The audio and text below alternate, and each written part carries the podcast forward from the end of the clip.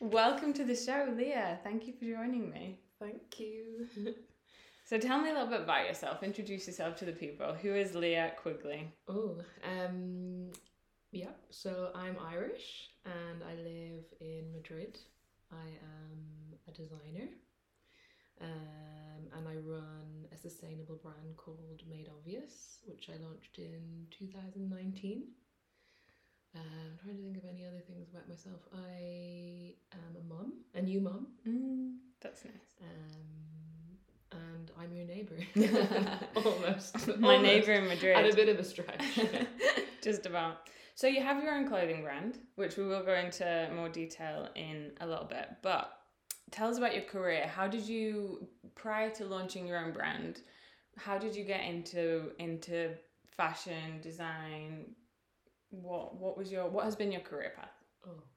Um, well, I always wanted to do textile design since I was really young, since I was about 13. And um, I was lucky enough that I got to go to the National College of Art and Mm. Design in Dublin and study printed textile design. And then I actually ended up working in printed textile design. so it just kind of all yeah came together. I moved to London. I lived there for about five years and I started working at Burberry at the beginning in buying.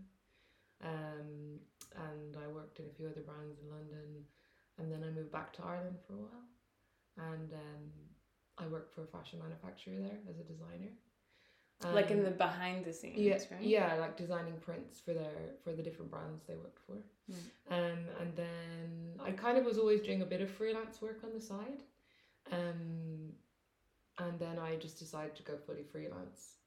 Um, but then, yeah, I was, I was I was doing freelance for a good while, and then a couple of years ago, I wanted to do the brand. Like, it was always in my mind that I wanted to do my own brand, and Mm. definitely I wanted it to be sustainable. Um, so it was sort of at the back of my mind for a long time before I did it. Um, and yeah, then I launched it like two years ago, but then I also had a baby, so it kind of went like on the back burner for a little bit again. But now I'm back at work. I started back at work this week. So Very exciting. Yeah. When so when you were thirteen and you knew you wanted to work in textiles, how did how did you know? Yeah, so random actually, because there was this. Um, I remember I had a, a really good art teacher at school, and um, well, she was kind of one of those teachers where um, she only really cared about maybe two or three people in the class that saw a bit of potential, whereas the rest one of she them just was sort you. of ignored everyone else. So she's quite eccentric, but she was great, and um, she I remember got in uh, a past pupil that ended up being like quite a successful designer and she did a talk for us. And it was one of those moments where I was like, "Oh yes, that's, That could be me. that's what I want to do." Like I didn't know what it was until she did the talk and was like Mm. doing. Um, so yeah, it was always like I was quite lucky because I always knew what I wanted to do. Which yeah, I mean, because it's quite a niche yeah, definitely. career, so that's why I wanted to ask because it's not something that typically, you know, because people go, I want to be a dentist, I'm going to be a doctor, I'm Mm. going to be a lawyer. Yeah. These are both jobs that everybody's heard of, but like textile design is I know you often you have to explain it, and I guess for me, I wanted to be able to do something creative, but that Mm. also would give me a job. Yeah, So, you know, I could have been an artist, maybe it would have been maybe harder to make a living. So I, I wanted to do something where I could draw and paint and be creative, but also that could be like the way that I, you know, Yeah. earn a living. you could have, and you could have like a fulfilling career in that sense. Is it difficult to get into? Like, is it competitive? Yeah, very competitive. Like, so even to get into the, the college I went to was really tricky. Mm. Um, we had to do a portfolio and like it was um, assessed on the portfolio. And then um, then when I moved to London, like it, you had to do internships to begin with, and, like Mm. not get paid and all this. So it was like it is. It was really tough, and um, the pay is rubbish as well. So like yeah, everything, everything. It's a, it's about You passion. need to- you have to really want to do it. Um, and then but then I think if you stick with it, it can be really good because it, like now you know my hours are so flexible, and I kind of know what I'm doing a lot more than I used to, and what things I can sell easier, and um, you know I think a lot of people drop out because of the of the industry because it is quite tricky. You know? Mm. um, like financially and also just like it is really long hours and things like that. So, um, Yeah, because like having to do internships, typically in a lot of industries like a lot of well fashion anything that's really fashion there's a lot of in, internships that you have to do and know people and stuff that you can't if you're not if you know you don't have like the source of income to do it Yeah, I think I didn't know any contacts really in, in London, which was a bit scary, but I was lucky that my parents were able to fund me. Like when I was in um, university, I lived at home. So Mm. they hadn't had to like uh, fund much on that. So, like I didn't move away, and at the time in Ireland, uh, third level education was pretty much free. That's so good. then when I moved to London, they helped me, you know, uh, financially t- before you know, till I got set up myself. Mm. So yeah, it, it definitely makes it like something that a lot of people can't afford to do then, and like yeah, I think it does affect the industry and who's able to work in it, and yeah, I think that's a sad thing really. or it can make it a bit yeah harder to get into pre starting your own brand which we will we will touch on what were some of the highlights of your career Oh gosh. things you're or moments or like things you're proud of Um, let me think. Uh, well, like often I would see a lot of my work on other brands. that's you know, exciting and like people. I remember the first time I saw someone wearing one of my prints walking down the street. Like, just things like that, quite nice. And then I had one of my prints was, um, Calvin Klein bought it, and they did like a big um. Like they did a whole sportswear range on it, so that was quite fun seeing that. that's exciting Um, what does it feel like seeing someone wear your clothes It was really Or your designs. Yeah, and I remember once I went to a wedding and someone was wearing the a print of one of my one of my prints. But it you know what? For years it was really exciting, and then slowly, like everything, sort of Yeah, the novelty normal, wore, wore off a little bit, and also I think I was getting a little bit frustrated that like. N- Not that I wanted the sort of glory or whatever, but more that uh, some of the brands that we were that I was selling to, I didn't maybe agree with how they how they worked and that they weren't sustainable and I was Mm. thinking oh I'm like sort of contributing to this sort of Mm. non non-sustainable like bad for the environment kind of situation so I yeah I think that over time I started to get a little bit more like oh I want to do my own thing and I think an, an, another highlight for me was there's a there's a big trade fair in New, in Paris that I would have gone to a lot. Um, it's on twice a year and it's sort of where all the fabric design cool. people all the people in the industry will meet and like buy designs and um there's a like a report at the end of the week um, that they do uh, kind of to summarize um how the week went or whatever. And i remember they put my design on the front of it. Oh my gosh. And i was like oh i should feel confident now. You know it was around the time i was starting to do my own brand and i was like okay you know like they chose that and that's saying something. And i you know it gave me a bit more confidence to think okay i can can do this now. Yeah. oh i can start my own brand. Yeah, I could like I felt kind of like, oh well, I've sort of done all I can do maybe in the role I had as well. You know, it wasn't going to go any further than yeah. than what it was. yeah yeah yeah So How does just quickly like when you see that? How does it feel when because when you're designing things, you're sharing things that you produce and ideas that you come up with. Is that scary? Like obviously you've done it like your Yeah, entire yeah. career. yeah, it's funny because like that same idea of like every time you get you start a new design, it's like oh my god, I definitely Yeah. can't do this. I don't know what I'm doing. You know that feeling of doubt and also Starting from scratch. yeah, starting from scratch, starting from nothing. But then like the feeling of finishing the design is really like Mm. you. ca- It's kind of like a bit of a high almost, really. Yeah. um, and especially if you've sold it and then you see it like you know we were talking about seeing it on, on people and them enjoying it you know it, that's sort of It's a like what it's all I guess. for yeah but yeah that I mean I think I've been quite lucky because I I have a lot of ideas and I remember someone saying to me oh do you not just run out of ideas for prints I'm like actually I haven't you know Actually, but, no. um, but I do feel that feeling of when I sit down and I'm starting a new print it's like oh well I've done some good ones but this one could be rubbish you know it's like Yeah. doubting yourself still Yeah, because that's interesting. I hadn't really thought about it until you started talking, and I was like, that must be a bit.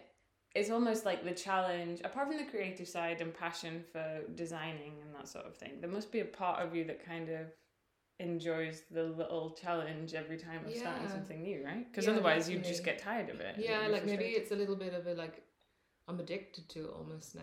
Mm. And I do really enjoy having a job where I'm producing something and it's Mm. quite like tangible and I can feel proud when it's done, you know. So yeah, I think I think that suits me to have that, yeah. So, made obvious, you have a brand, you have your very own uh, clothing brand, a sustainable clothing brand that you Mm-hmm. started a couple of years ago.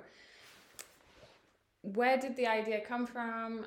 You said, you know, you were working in the fashion industry, designing prints for other people, starting to see like maybe I want to do something myself um, that's more sustainable. Tell us, tell us how it came about. Yeah, I'm trying to think at the very beginning. Yeah, the, the sustainability side was sort of the push, I guess. You know that I was like, I, I want, I don't want my designs to be on, on you know, Fast fa- fashion. fast fashion anymore. Uh, fabrics that are going to end up in landfill, Hmm. and I didn't want to contribute to that anymore. Hmm. Um, and yeah, I wanted to be able to make my own design choices. Previously, a lot of the time I'd be designing and I'd been, you know, working for an agent or um, working for a customer and sometimes they would have, you know, they would have different tastes than I would and I'd have to design with their taste, you know, in mind. But Mm. I wanted to maybe just do my own thing, have a bit more creative freedom. Mm. Um, and I also wanted to produce clothes that like lots of different size people can wear, a bit more size inclusive. Like it's something I still am working on because it's a lot of work to get the brand like that. But yeah, that was really important as well.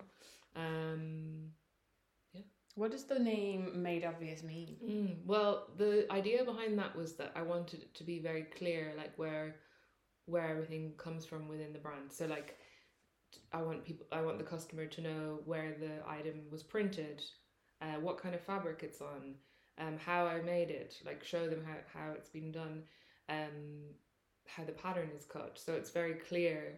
And also like I guess maybe the other idea behind the name was that I want the customer to make quite an obvious choice, which is to Mm. make a choice of That's clever. sustainability. Not you know, it is the obvious choice now. I, I Mm. think fast fashion is Coming to it's why Well, yeah.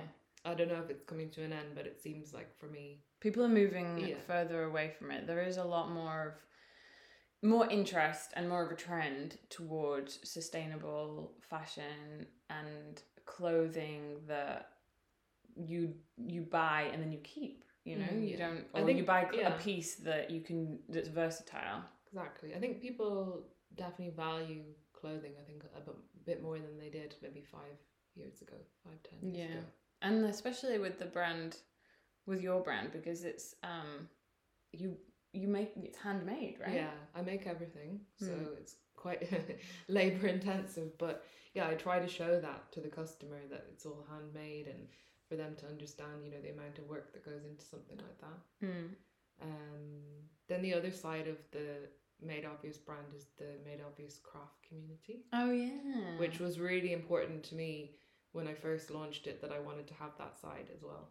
Like something, well, on, on a personal level, I've always found being creative like very therapeutic. And it was something I really wanted to share with other people who maybe hadn't experienced that or didn't have an outlet to do it. yeah And it's still at a very small scale now. We have a, a very small community in Madrid where we meet up like, what, once a month? Or we Mm. try to. mm-hmm. Or in the pandemic. covid permission Yeah, in the pandemic online. and we do crafting together and we chat and like that side of the the business was really like almost maybe a, another passion of mine. yeah like yeah. kind of taking a brand or taking the brand to something more like more community Yeah. taking it off the website and into yeah. people and just um spreading like creativity, I think. Mm. You know, is something that I that I lo- that I love doing and that I hope the group likes. yeah no we love it what have you learned from craft club because you run you run craft club made craft community Mm.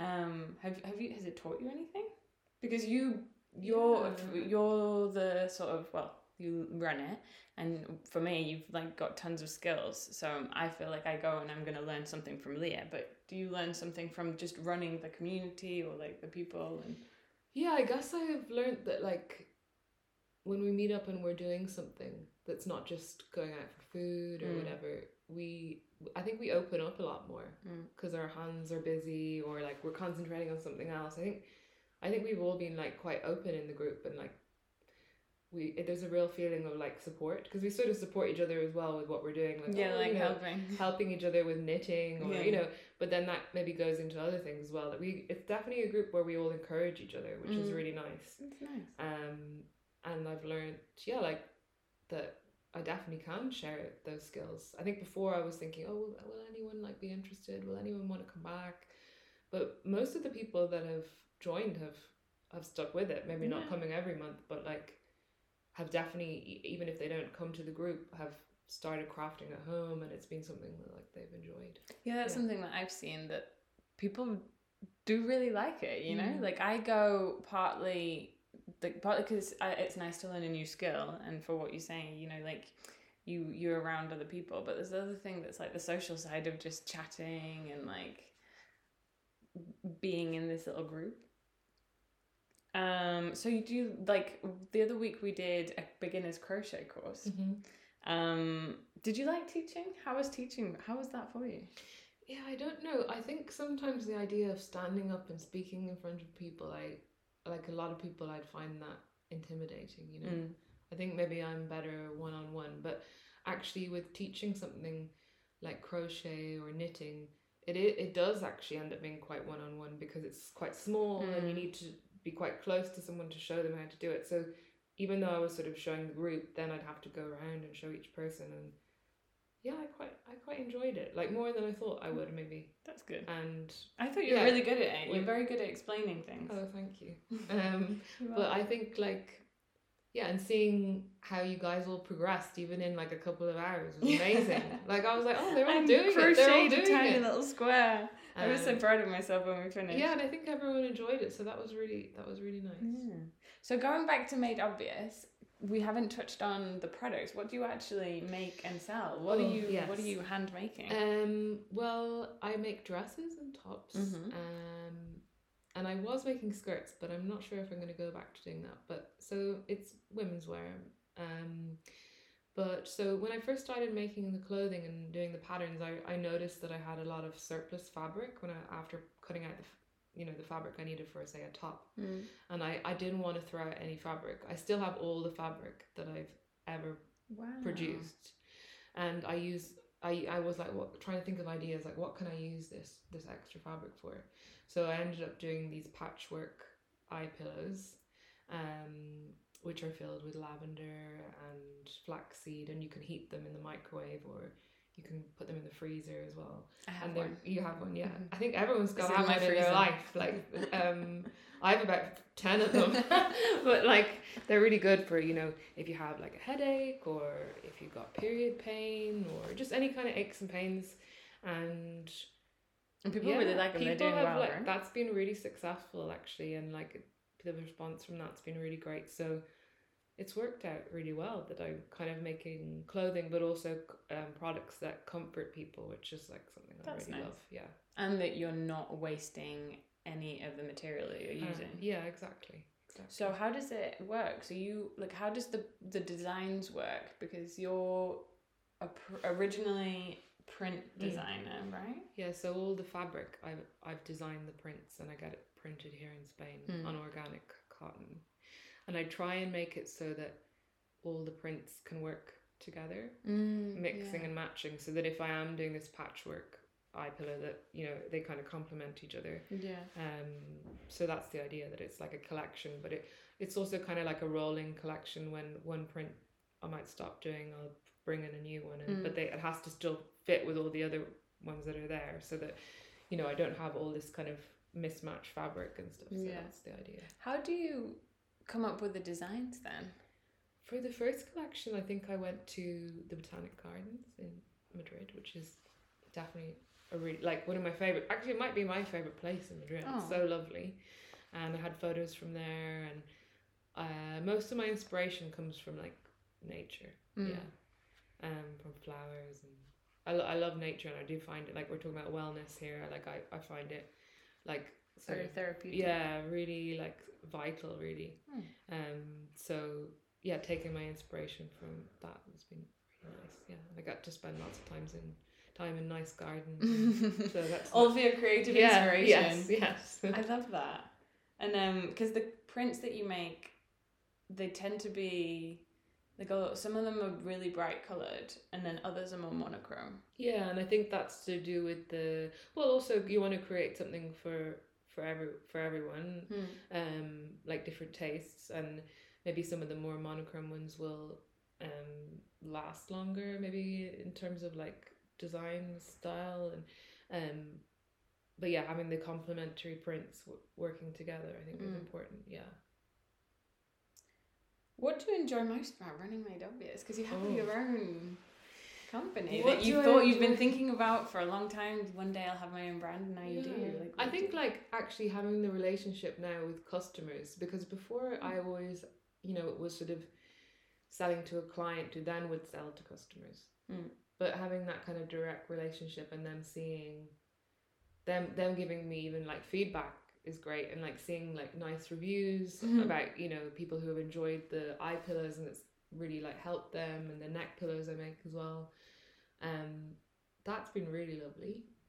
Um and then also the community as well has been really nice. And I'm hoping that that will grow now that we're sort of coming out Yeah. of the pandemic times that like we can meet more easily and there's more that you can do with Yeah. it now yeah, definitely. And actually, that's another really nice thing about the business is it. There's like the the possibilities are endless. You know, there's always more to be do- doing, and yeah, it feels like it can grow, which is really nice. yeah, right but that could be stressful right Yeah, it is definitely tough uh, because you do every single job. So I think that's the hardest part. Is like you do everything from like. You know, if you need to bu- get a box to post something, you have to go and buy it. Like Yeah. every single little tiny little job there is to do, you do it, and you do the big jobs. yeah and you have to like learn so many different new skills like really quickly and i guess the first year is the hardest for that because now i know sort of a bit better like how how to do my accounts how to do you know how to set up my website you know all these different aspects that like i wouldn't have had a clue about really yeah i was going to say what have you learned since starting the company? I mean, tons of yeah, new skills. so much new things. Like some of the stuff I've enjoyed, but other things I'm like, oh, I'm, this isn't my forte. but like, um, it's been yeah, and actually that's been a really nice thing about the job is I have learned a lot, yeah and maybe from having um a job before where I wasn't really learning new skills. I mean, I was producing designs, but I wasn't sort of stretching myself in other ways. So that's been quite good. There's been loads of positives Yeah. actually. yeah it's like a second phase i guess like a second chapter Yeah. or i'm not sure how many chapters but a new chapter Yeah, I'm a bit older now. Maybe I'm on like my third or fourth chapter. a new chapter in in lia's career yeah. how do you um how do you balance the creative side and then the running the business side like how do you face that because if you know you love the creativity Yeah. and that's what kind of brought you into the I know some weeks I'm like, oh god, I haven't done anything this week like creative. But I think that's just the way it goes. That sometimes I'm gonna have weeks that are really creative, and then I I have to work hard to make space for that. hmm. And then all the other bits and pieces. Yeah, I mean, I try and do like timetables and allocate time specific times to certain Mm. things, and um, then also maybe sometimes you can get stuck in a rut a little bit with something, and maybe I'm lucky that I have you know twenty other jobs I could be doing to maybe move on to them and then come back to to the yeah to the creative stuff. stuff like if know? you get creative block you mean Yeah, or like sometimes I think it's quite good to step away from what you're doing creatively and then you Mm. can see it with fresh eyes, Mm. you know? and also the it's a long-term game right Yeah, so you I might feel so. like oh this week i didn't do anything creative but actually over time you're building something Yeah, definitely. And yeah, and there'll be days that I'll go into the studio and I'll be like, what did I do today? Like, we got nothing done. And then other days I'll go in and I just get so much done. So Mm. I try not to measure it too much in terms of like day to day, but I'm thinking more, okay, what do I want to, where do I want to be in six months with it? Mm. Rather than what do I need to get done this afternoon, you know? How do you balance um in terms of like well-being and stress and running your brand and of course you're you're a mum now that's a new element um but how do you balance work and and yeah well-being Yeah, I mean, I yeah, like everyone, I'm yeah, definitely aware of that. um, and I think now that I'm back to working outside of my flat, is that's helped me a lot. Even though I like just started this week, but it yeah, because you work in a co-working. yeah, space, I work in a co-working space space, and I think that's been really good for me to like get out and about, um, and separate work life and home life. Um, yeah, for me, I have to be really careful. I think about uh wellness because I have a chronic illness, so I have to be really on top of it, Mm. and like I can't let I almost can't let it um slide because I'll really pay for it, Yeah. maybe more so than other people. Mm. So I'm like very aware of, like you said, balance, and that's Mm. definitely for me. That's definitely the word. Like we, I was thinking about things about wellness. For me, balance is the, the kind of like the key word in that. Yeah. Um, like dividing your time amongst all the different things, like things that you need to do, but things that you also have to do to stay well. Mm. Um, so almost the decision is almost made for me, like in a weird way. Like I have Yeah, to. you've got that motivation Yeah, always. I anyway. need to not get too stressed. I need to take care of my sleep and my diet and exercise and Yeah. um but yeah, now that I'm a mom, it's like I have another I have two lives. so I'm like a lot, a lot of trying to, to like, balance. negotiate all that. But like uh yeah, and it's definitely I mean it has impacted my career that I maybe can't push myself as far as I'd like on a daily basis, but in some ways it's good because maybe I would have burnt out more. I'm, I'm not sure. Yeah. Also, do you think it might be because having your own brand and and well, you were freelance before, right? Yeah, freelance before, yeah. But having your own brand now, you can potentially adapt. You can adapt that so that it does balance with your Yeah, life, and you can maintain yeah. that balance. You know, you can obviously you want to work really hard and for it to be successful, but at the same time, if we're sort of thinking long term health, long term Yeah, success of your brand. And I, I think I wouldn't be able to work. Uh, you know, since I since I got ill, I, I wouldn't I wouldn't have been able to work in like a nine to five job Mm. anymore, and that's okay. And I think the world is changing now as well. People are like seeing that like it's more about what you get done, not what hours you work as well. Mm. So I think it's made me quite productive in in in short bursts. You know. Mhm. um but yeah it's it's it suits me really well being able to choose when i'm you know when i'm feeling well enough i can work more when i'm when i need to concentrate more on my health i'll do that yeah. yeah hmm How would you describe yourself, Lia? oh Would you describe yourself as creative? Because Yes. I've just assumed you're creative. it's funny because I've never so, even asked you. i'm so used to it that i kind of forget it's not like what everyone's experience is you know like that um it's such a big part of my life that i am just presume everyone else is doing this but yeah. um yeah i guess i'm i am creative um i don't know i haven't been asked to describe myself in a long time No, I wanted Yeah. you to. I wanted to see if you would say that you're Yeah, creative I- because I- that's something that like I've identified yeah. in you. no I, it is sort of one of the biggest parts of my life i guess yeah um What does it mean to you to be creative? Because you can be creative in many different ways, right?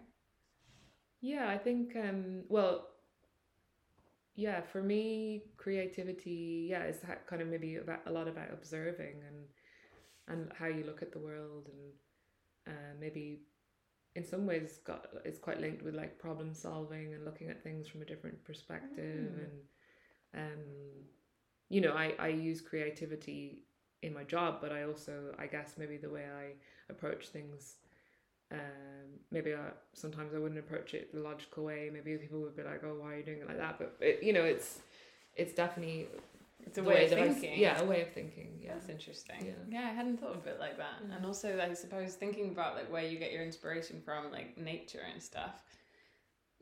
It's a way of yeah, way of seeing the world. Because m- most people would just walk down the street or walk through a garden, see some nice flowers, and move on. But Yeah, I think like I'm absorbing the information in a certain observe way. Right? yeah observing is like a huge part of being creative I think yeah Mm. What other questions have I got for you? So yeah, you're a new mother. You Mhm. had your baby Cora nearly nine months ago, right? How old is yeah. she? She's gonna be yeah nine months this week, which is crazy. What Yeah. has mother motherhood taught you so far? Oh wow. Um, A I lot. feel yeah, I feel like I've been so busy that I haven't even had time to reflect. But I mean, I've loved it so much, and um, yeah, just actually just like experiencing the world through her eyes has been amazing. Like seeing how excited she gets about things and like it's made it's made us live me and my husband like live in the present a lot more because that's we're nice. so uh kind of consumed with what's going on that we you know you don't even notice the hours going by you, it takes all your kind of concentration which I actually it's been really nice and I think that's why the time has flown so much Mm. um Because you're so focused Yeah. on the present, Yeah. your daughter, and it's just been really i mean it's been really tiring yeah, I can imagine. but it's been really amazing and like it's just been it's kind of like a little adventure because it changes all the time you know yeah, that's so- true. Every day is different. Yeah, she's different She every single yeah, day, right? grow- every every week there's like a massive leap and you're like oh wow have to learn something yeah i know i have to adjust to this so um and she's also like a really kind of happy funny baby so that's been i mean every, e- everyone thinks their baby's amazing No, she but is. cora cute. actually is so. I can agree. I can agree. Do you think? Um, do you think she'll be creative?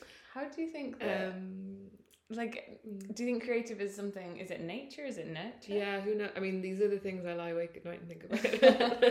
Like, who's she gonna be like? Is she Um, like me? well, um, me and Harry are like, oh, we. Sh-, this is my husband. We were like, oh, we, we need her to be like an accountant or a lawyer because we always need them because we're both self-employed.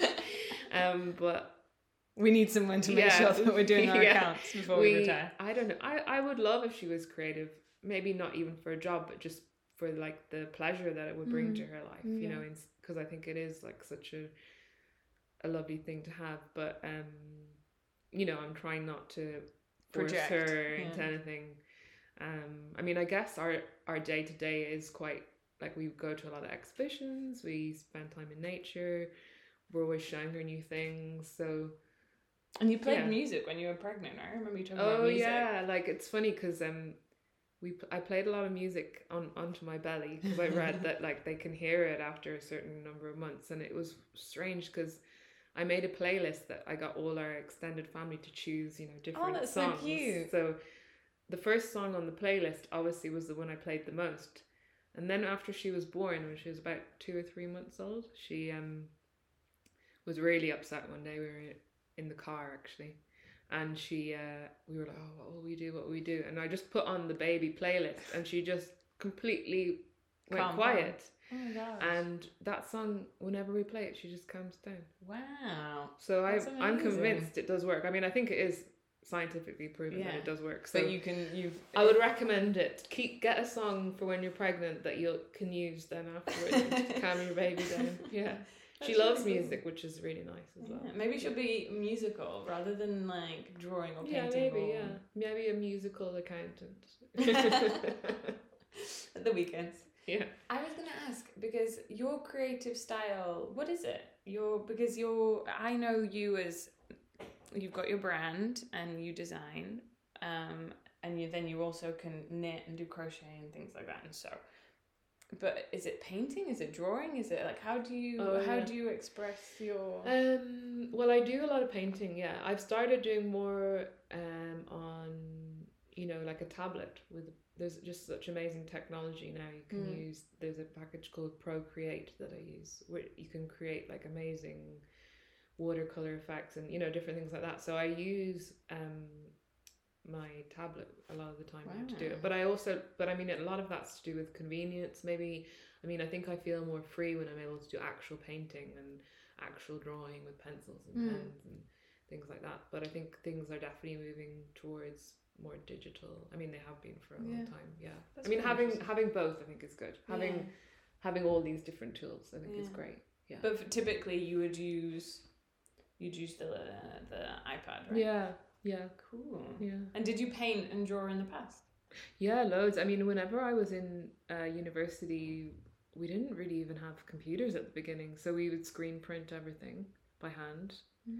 Um, which Mm. That's I think like where you have the the fra- yeah yeah the screen print like frames, and then you pull the yeah, pull, yeah, yeah. pull it through and the paint Yeah. goes onto the Yeah, material, yeah. right? and we'd have to expose the screens and create different designs and layer um layer ink on like inks and on top of Mm. each other Um, I mean, it's very a very slow process, but it it creates like an amazing result, I Mm. guess.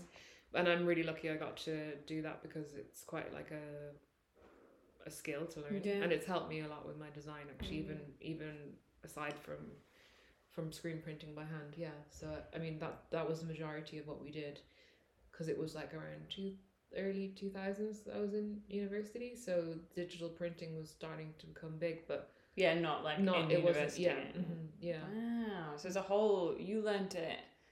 Not just because it's not just drawing and then oh print it. It's like you have the whole to, yeah It's a back to basics. It was all the Yeah. basics, yeah. I was lucky that I got to do all that. Yeah. So finally, Lia, this is the question I ask everybody. What does Oh. wellness mean to you? We talked about balance, right? You mentioned that. Balance, yeah. Um, well, I don't know. I'm trying to think. For wellness, for me, is you know, sometimes it's like quite a tricky word because I I I do have a long term illness, Mm. and if I you know was always kind of striving to be well, I mean, I think I might lose my mind. It's Um, like happiness. Yeah, Right? exactly. What so, um, I have an illness called fibromyalgia, which is sort of not a lot of people know much about. It's like chronic pain and fatigue, and there's a lot of other symptoms. But so, I mean, although wellness is like definitely a focus, I also a lot of it for me is that I need to kind of live well with an illness. Mm. That's sort of what my aim is, and and with Harry, my husband, we were always like, we're just going to try and have the best life we can with living Mm. with this illness, and Mhm. that's always been like our kind of goal. Mm-hmm. So I, I don't know. For me, wellness, I don't know if it's something I'll ever, I'll ever experience fully, but who does really? Mm. Um, but I, but I also think being well can be, can be in like, can work in lots of different ways. Yeah. Yeah. I mean, it's. I think it's very individual. Yeah, exactly. And things that might make me feel well or are complete could be completely different from from what you need to do to stay Mm. to stay well. Mm-hmm.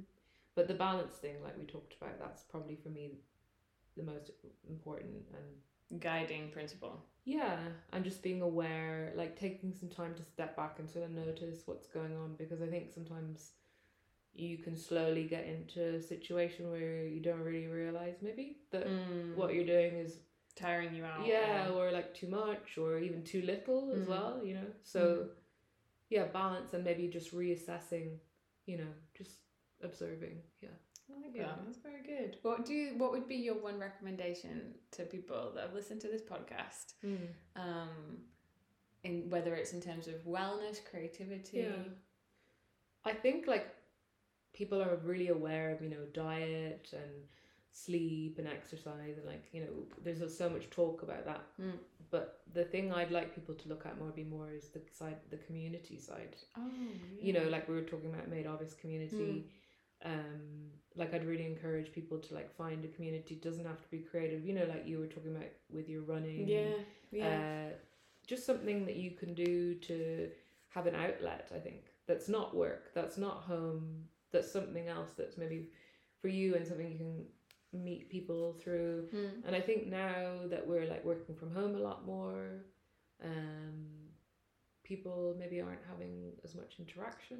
Yeah, I think Yeah. it's something that people forget about. And also, as you get a bit older, I know people that haven't made new friends since university or school. And maybe that's not a bad thing because maybe they don't need it. They've got the community that they need.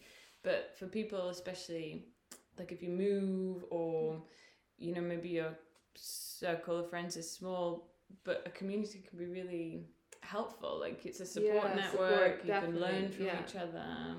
Yeah, definitely. It's Uh, been a recurring theme actually in all of the episodes that I've Oh, recorded so far. interesting. Yeah, yeah, yeah. When we talked about running, we talked about running club and how it was like motivational and how you meet people with common interests.